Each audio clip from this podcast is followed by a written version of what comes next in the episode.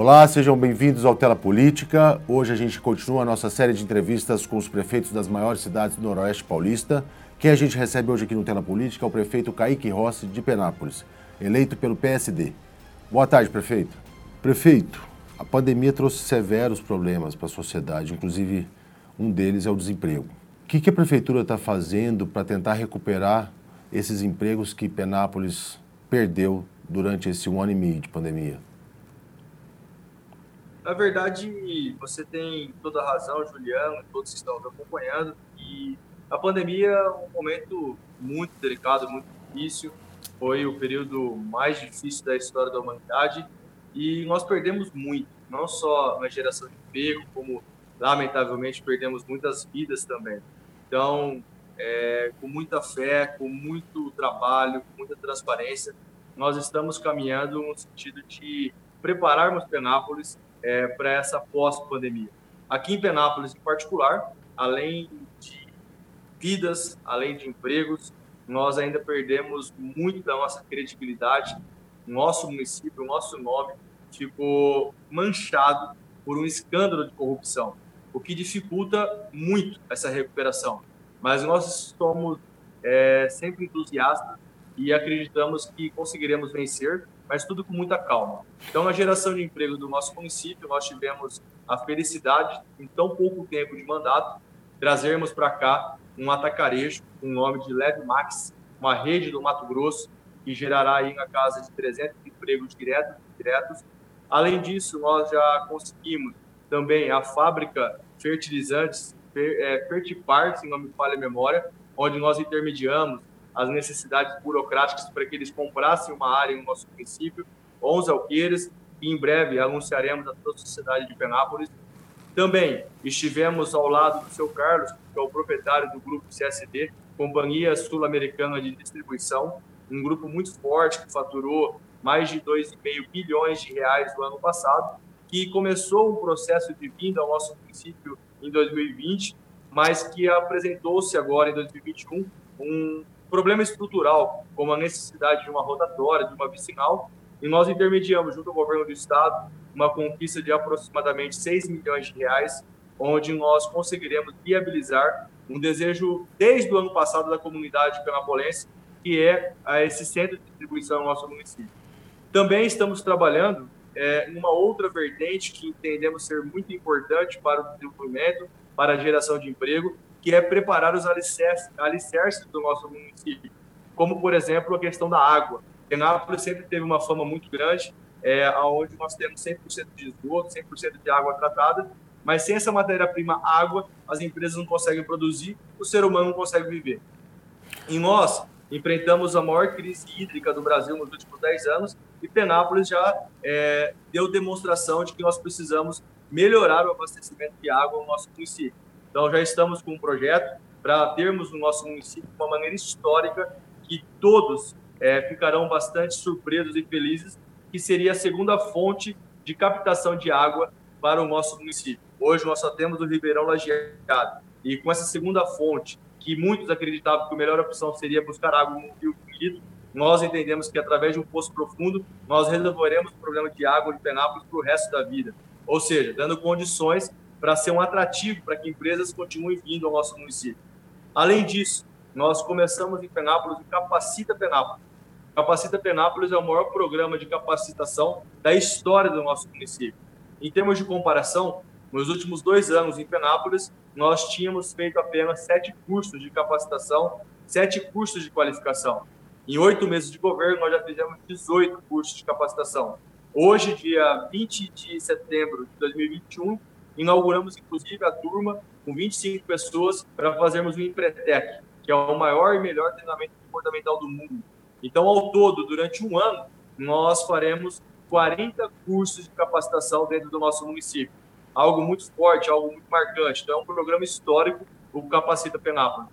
Além disso, Juliano, nós temos uma outra boa notícia, que Penápolis é, conseguiu fazer a, a nossa incubadora voltar a ter a finalidade de incubadora nós tínhamos uma fila de mais de sete empresas esperando para que pudesse entrar dentro da incubadora e realizar o seu sonho de progredir e de crescer.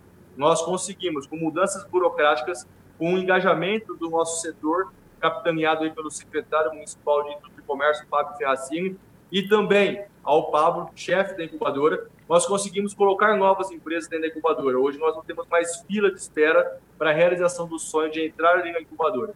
E por que, que você fala, então, Kaique, de micro e pequenas empresas? Porque a micro e pequenas empresas corresponde a 98% das empresas do nosso país. Então, é algo que dá certo e que nós vamos estimular sempre o surgimento de novas micros e pequenas empresas. Então, eu me estou por feliz até o momento por tudo que nós estamos fazendo e por várias outras perspectivas que nós temos na área de geração de emprego e de desenvolvimento do nosso município.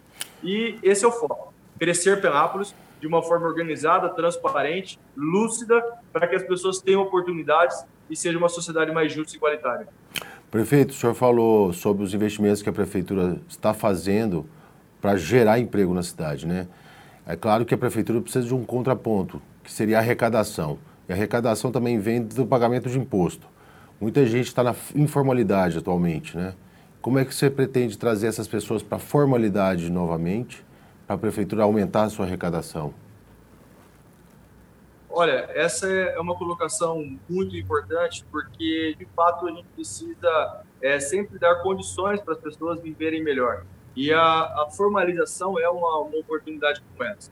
Nós temos conhecimento da lei geral é, das micros e pequenas empresas, por exemplo, que é o foco da sua pergunta, e essa lei de micro e pequenas empresas em Penápolis ainda não está bem estruturada.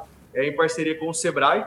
Eu, particularmente, fui funcionário do Sebrae, tenho uma admiração por essa empresa voltada para o desenvolvimento, para o empreendedorismo, sei da sua importância. Então, um caminho que nós pretendemos trilhar é buscar concretizar, aperfeiçoar dentro do nosso município essa lei das micro e pequenas empresas, a lei geral das micro e pequenas empresas.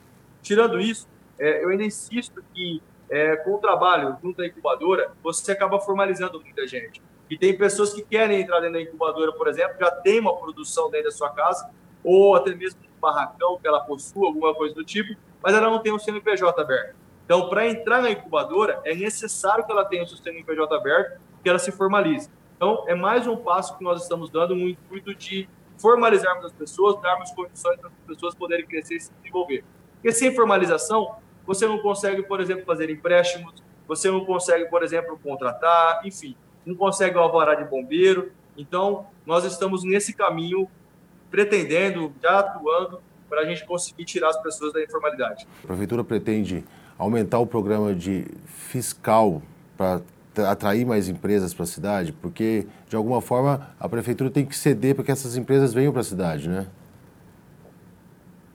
Você sabe que essa, esse é o raciocínio, Juliano, que todos possuem, mas na prática ele não é tão verdadeiro.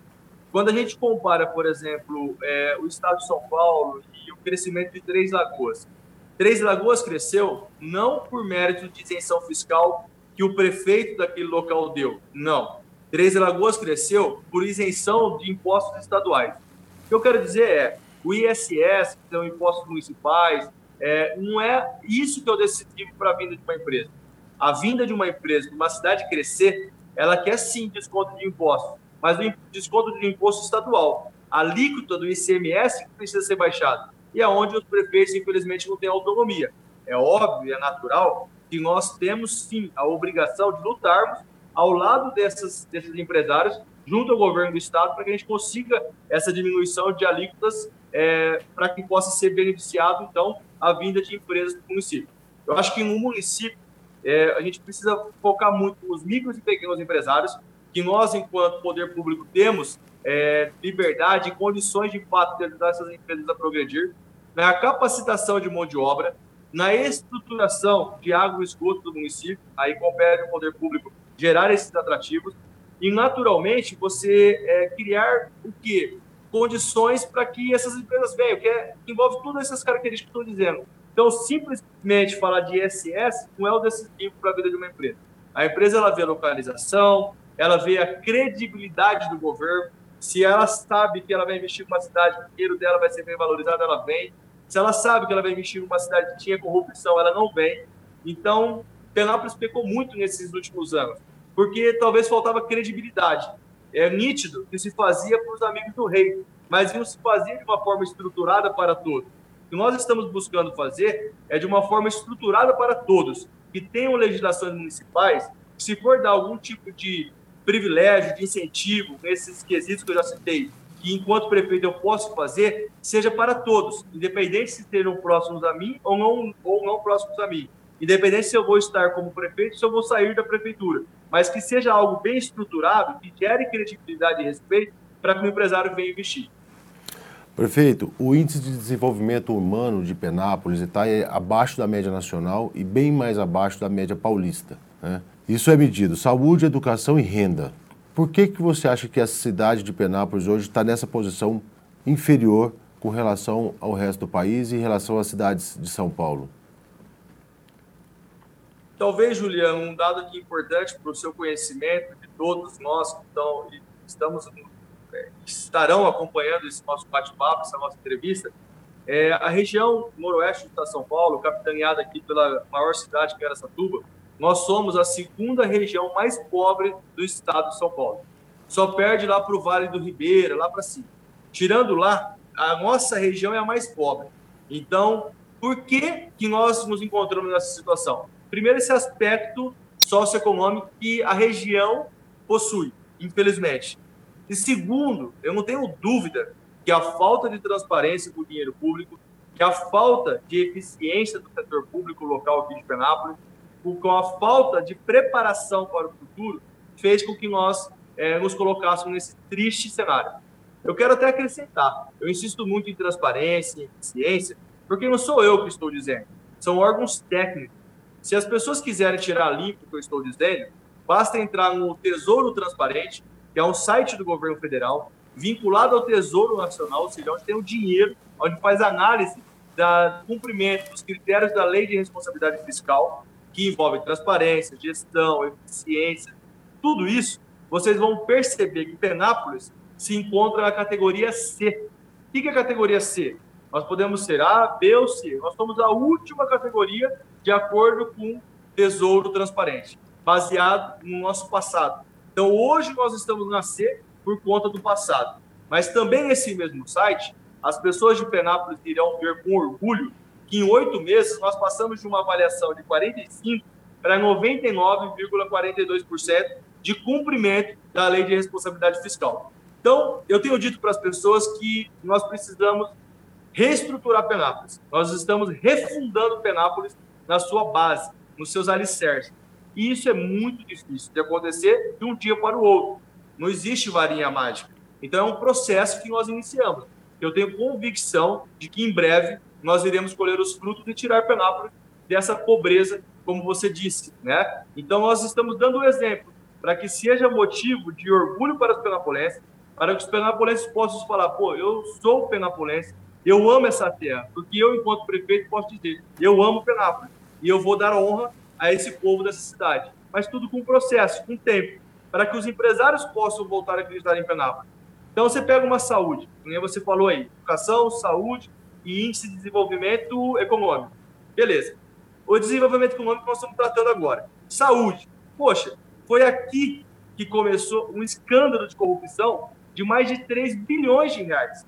Então, como? Você não tem hoje. Nós tínhamos quatro meses e meio de atraso para os fornecedores da saúde.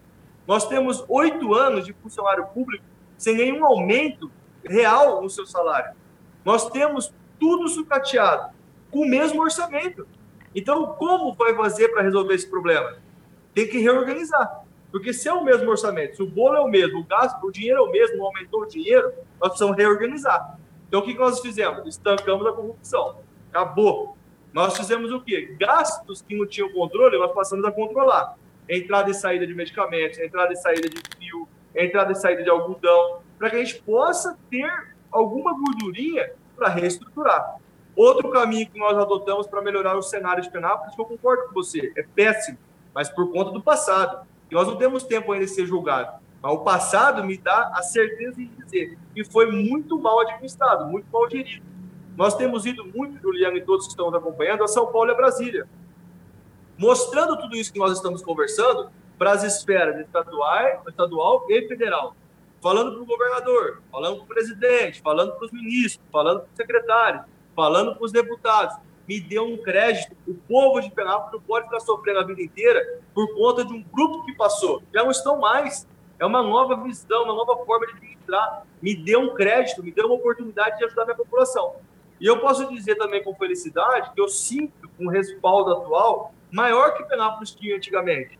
Por quê? Porque a caixa preta está aberta. Qualquer pessoa que tiver dúvida como estão as contas da cidade, o que, que nós temos feito, está aqui. E eu tenho levado isso nessas esferas, tanto estadual quanto federal. E a gente tem percebido um empenho para poder nos ajudar a sair desse buraco, e de fato eu concordo com você, existe. Prefeito, outro termômetro que mede também a economia das cidades é o investimento imobiliário, né? A gente sabe que Penápolis também está bem defasado nesse, nesse setor. É, o que, que falta para a cidade poder retomar esses investimentos imobiliários e crescer com qualidade? Dinheiro, credibilidade, respeito, os empresários acreditarem, a população acreditar que não é mais feito para poucos, que agora é feito para todos. Então, tudo que nós estamos conversando é o que precisa ser modificado, é o que nós estamos tentando modificar para que Penápolis possa voltar a ser a mãe da nossa microrregião.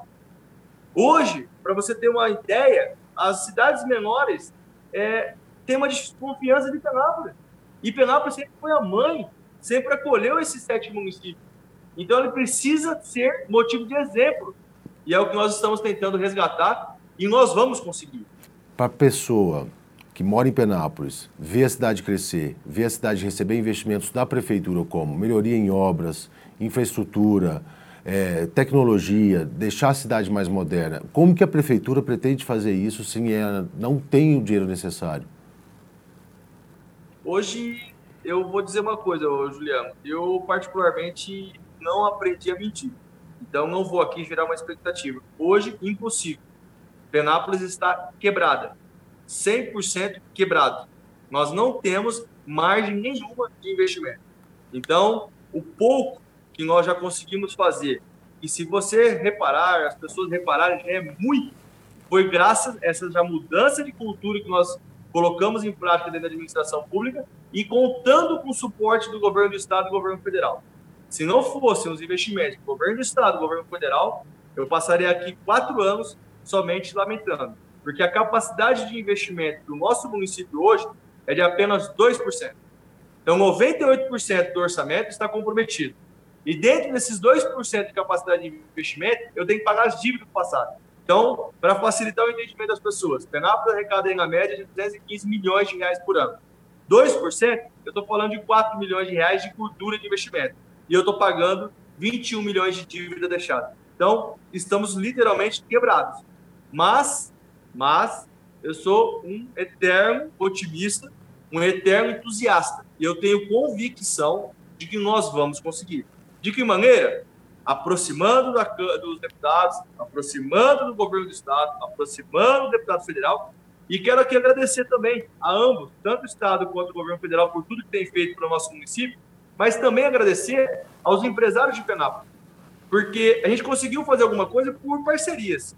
Os empresários de Penápolis, a população de Penápolis, quando foi convocada a nos ajudar no período da, da, da, pandemia, lá no nosso único hospital, que é a Santa Casa, que é o hospital da população, me ajudaram em 10 dias a arrecadar um milhão e meio de reais, que ajudou a salvar a Santa Casa nesse período mais difícil da história da humanidade. Então, se não fosse a população, os empresários doarem para o nosso hospital, não sei o que seria. Então, infelizmente, hoje o Penápolis se encontra quebrado, sem crédito, sem moral, sem nada. Mas nós estamos trabalhando, trabalhando e vamos conseguir sim. Que caminho? Nessas parcerias. Então, prefiro aqui não gerar expectativas, prefiro que a mensagem seja forte, frustrante, mas que seja uma mensagem verdadeira. Vamos conseguir, mas eu preciso de calma e de compreensão. Eu nunca enganei. Quando eu tomei posse dia 4 de janeiro, uma semana depois, eu fui nos rádios, eu fui na mídia, eu fui nas redes sociais e disse: antes de um ano e meio, Penápolis não consegue dar um passo. Espero que, passado esse um ano e meio, começo a ter algum fôlego para, de fato, fazer essas transformações todas que você está cobrando, que a população cobra, e com justiça, que realmente precisa. E vão ser feitas, eu tenho certeza disso. Mas a gente precisa de calma, de compreensão, de muita união e de muito entendimento. Que a política é algo muito sério. Não dá mais para viver de politicagem, de arranjo de favorzinho. É necessário que se faça para todos. E fazer para todos precisa mudar muito os hábitos e cultura da administração pública. Prefeito, o senhor tocou agora há pouco o nome da Santa Casa, que é o hospital da cidade, e a gente sabe que a saúde, durante essa fase de pandemia, foi muito prejudicada e tem muitos procedimentos que foram represados. A prefeitura tem condição de assumir esses procedimentos represados e, e, e atualizar a população no atendimento de saúde? Juliano, eu vou responder com uma pergunta. Nós pegamos uma cidade que de setembro de 2020 a dezembro de 2020 recebeu 12 milhões de reais do governo federal para investimentos 100% no tratamento, no combate, na prevenção do Covid e na saúde. Esses 12 milhões, eu gostaria de saber onde que está, onde que foram investidos. Tendo em vista que fizeram um hospital de campanha que não tinha um ar-condicionado comprado, não tinha uma cama comprada. A minha pergunta é, a primeira delas, por que não foram investidos dentro da Santa Casa que esse benefício ficaria para o povo para sempre? Nós pegamos uma cidade que os postos de saúde não passam por reformas, não só administrativas, mas como físicas, há muitos anos. Como que nós vamos investir e resolver esse problema, sendo que nós não temos o dinheiro atual? Nós pegamos uma cidade que você foi muito feliz, uma demanda reprimida absurdamente gigante de cirurgias eletivas. Ortopedia passa de mil. Cirurgia ginecológica passa de mil. Como que vamos resolver esse problema? Então, a gente está planejando assim. Vamos lá, cortar tudo que a gente pode cortar de outras áreas que são supérfluas, de outras áreas que não são tão essenciais como a saúde, para nós começarmos a pensar numa estratégia como multirão. Então, comprar aí várias cirurgias de uma vez só, para que se faça mais barato. Nós continuamos buscando maneiras de que a nossa Santa Casa seja autossuficiente. Para que você saiba, e que todos saibam, Juliano, Penápolis recebe 250 e poucos mil reais por mês do governo federal através do Teto MAC, que é média e alta complexidade. Nós já colocamos aí na Santa Casa esse ano mais de 7 milhões de reais do dinheiro da população de Penápolis. Sendo que o governo federal tem que bancar esse, essa média e alta complexidade. Mas por que, que não banca? Porque tem um sistema de cadastro de uso desse dinheiro que vem. E você tem que provar que você está usando esse dinheiro que você precisa de mais. O cadastro não existe, não era preenchido. Nós recebemos 252 mil reais e lá no governo federal, porque eu já estive conversando com a chefe de gabinete do general lá no Ministério da Saúde, aparece 120 e poucos mil reais. Ela chegou para mim e falou: prefeito, vocês estão usando mil que eu estou mandando. Eu falei, amiga, como isso? O governo federal passou 2 milhões nesse governo nosso agora e nós já investimos mais de 7 milhões. Kaique, mas o que você está querendo dizer? Estou querendo dizer que vou tentar provar com notas fiscais desse meu período de intervenção na Santa Casa para o governo federal que nós já colocamos 7 milhões e ele só colocou 2. Se ele colocar mais 2 ou 3 milhões, vai me dar um fôlego de 2 ou 3 milhões que eu estou investindo hoje no nosso único hospital para poder pagar isso que você falou. Cirurgias reprimidas, represa, reprimidas não, represadas, é, exames represados, remédios represados, tudo isso. Porque é um dinheiro que o governo federal tem que pagar, estão dispostos em pagar, mas não tem prova para eles poderem pagar, porque está subutilizado os dados. E a partir do momento que nós regularizarmos, que eu estou buscando isso junto ao Ministério da Saúde, inclusive a, servidora de carreira, dona Bonina, muito simpática, muito solista, conversei com o advogado do Ministério da Saúde, chorei tudo que eu podia, falei, eu só saio daqui com uma solução. E eles falaram, mas não tem solução. Você só vai conseguir resolver isso daqui dois anos. Eu falei, meu amigo, mas você não está entendendo. Vai fechar nosso único hospital. Como é que eu faço? Eu represento Penápolis mais seis municípios. Porque a Santa Casa serve para 100 mil habitantes, não só para os 64 mil penapolenses. Aí eles falaram o seguinte: então, prefeito, me traz as notas fiscais do período da intervenção. Então, estou fazendo um levantamento das notas fiscais nesses três, quatro meses que nós estamos sob intervenção na Santa Casa para buscar esse dinheiro novo. Vindo esse dinheiro novo, eu consigo usar o recurso que está investido ali para poder melhorar um pouco dessa demanda represada. Prefeito, a gente já falou de vários pilares da, da sociedade: economia, investimento, saúde. Vamos falar de educação agora. As cidades do estado de São Paulo já estão se preparando para a retomada das aulas, para a retomada da escolaridade. depois dessa pandemia. Então tem muita, muita prefeitura investindo em tecnologia, investindo em, em reformas de escolas, e a gente sabe que a educação em Penápolis ainda está abaixo da média, e a gente sabe que as escolas também estão bem sucateadas. Como que a prefeitura pretende retomar essa educação depois da pós-pandemia agora? Sabe, Juliano, que essa entrevista aqui é, você me fala o dia que eu quero esparramar, porque é um meio de comunicação imparcial, é um meio de comunicação importante que nós temos na nossa região, importante que nós temos no Brasil. E quando você fala tantas coisas negativas como você está falando aqui, me dá um conforto, é ao mesmo tempo uma tristeza de saber que chegamos a esse ponto, mas um conforto das pessoas entenderem que não é o Kaique que está falando por interesse político é porque, infelizmente, chegamos no fundo do poço mesmo. Você acabou de falar um outro tema. É, a educação, as coisas estão sucateadas. E estavam mesmo, infelizmente. Então, em Penápolis, nós já voltamos com 100% das aulas, né, gradativo, respeitando o momento. É, optamos em esperar a vacinação, segunda dose de vacinação dos professores, uso de máscara, todos os protocolos possíveis, em parceria com o Ministério Público, que tudo a gente tem dialogado muito com o Ministério Público, então, é, foi feito com muita cautela, muito respeito é, para os alunos, para os professores, para toda a sociedade. Então, voltou 100%. Com relação a, a, a preparar para o próximo ano, é, é um trabalho em dobro, porque nós estamos ainda começando, mas já finalizando e tendo que organizar. Então, um trabalho muito grande que a equipe tem feito para poder organizar para o ano que vem. Mas, nós fizemos muita coisa esse ano em termos de estrutura física. Muitas unidades escolares que faziam 13, 19 anos, que não passavam por nenhuma reforma, qual foi a nossa opção? Falei com o secretário de Educação, o Zeca, e falamos assim: ao invés de abrirmos unidade, que é o que o político gosta, abrir prédios novos para mostrar quem está fazendo prédio novo, eu falei: vamos usar o dinheiro, que já está muito curto, que não tem, para estruturar, reestruturar toda a nossa rede. Então, por isso que unidades antigas, como Vila Torto, como Alphaville, como Haroldo Camilo, todas as unidades estão passando por alguma reforma física e estrutural para poder dar um conforto maior para os profissionais e também para os nossos alunos. Dentre essas reformas, nós também estamos nessa questão de digitalização. Porque se Deus me livre guarda acontecer alguma coisa no futuro, nós precisamos de câmeras, nós precisamos aperfeiçoar a internet, capacidade de internet. Então, tudo isso já está dentro do nosso planejamento. Mas nós tiramos do papel a reforma estrutural física da parte física, muitas unidades já passaram por reformas e todas elas continuarão passando, viu, Juliano?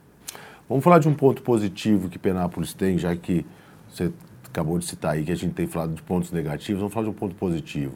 Penápolis ela é, é bem localizada, ela está próxima ao Rio Tietê e ela tem um, um, um, grande potencial turístico ecológico, né?